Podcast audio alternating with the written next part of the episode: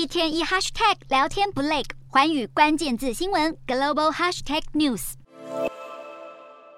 炸出一个大洞，飞弹残骸四散在草地上。受到乌俄战争的波及，两枚飞弹落在波兰东部靠乌克兰边境附近的小镇普热沃多。回想起飞弹坠落的瞬间，普热沃多的居民心有余悸。这起意外造成两名波兰平民死亡，波兰也迅速着手调查，要查清楚飞弹究竟从何而来。波兰总统杜达在国家安全会议中表示，飞弹很有可能源自于乌克兰的防空系统。北约秘书长史托滕伯格也同意杜达的看法，认为没有迹象显示俄罗斯准备对北约采取军事行动。而在事发的第一时间，俄罗斯就出面喊冤，强调与整件事情毫无关联，甚至认为是乌克兰蓄意挑衅。对此，乌克兰极力否认，甚至强调握有俄罗斯痕迹的证据，要求立刻进入事故现场参与联合调查。不过，各国还是将矛头指向俄罗斯，认为如果俄罗斯没有大规模空袭基辅，乌克兰的防空系统也不会启动，就不会造成波兰这次的意外。因此，多数国家还是认为俄国应该负起责任。而为了防止类似事件再度发生，北约各国大使展开紧急会议。立陶宛和斯洛伐克都强调，北约应该迅速在波兰和乌克兰边境地区，以及在北约东侧其他盟国部署更多防空系统。